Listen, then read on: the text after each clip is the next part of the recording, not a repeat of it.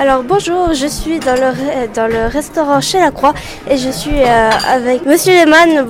Alors euh, pouvez-vous vous présenter en quelques mots? Alors justement, voilà, je suis Monsieur Eman. Et puis ça fait euh, 17 ans que je suis dans le restaurant et ça fait 7 ans que je m'occupe de la gérance du restaurant.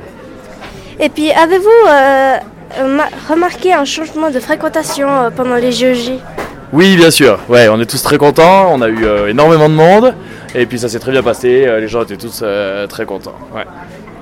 Et puis euh, avez-vous déjà eu autant de monde? Euh, on a souvent beaucoup de monde et heureusement, mais c'est vrai qu'on a quand même, euh, on a quand même euh, senti une nette augmentation. Et puis connaissez-vous un athlète qui participe aux JOJ Non, malheureusement pas. Et puis av- avez-vous pu déjà aller voir des courses?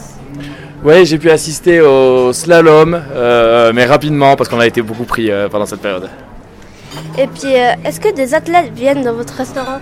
On a eu quelques-uns de, de- de pas mal de, de pays différents, surtout les, les équipes qui encadraient, je dois dire le- le- les coachs, etc. On les reconnaissait facilement, ils avaient tous des vestes différentes avec les drapeaux et puis le nom de leur pays dans le dos. C'était assez sympa en fait.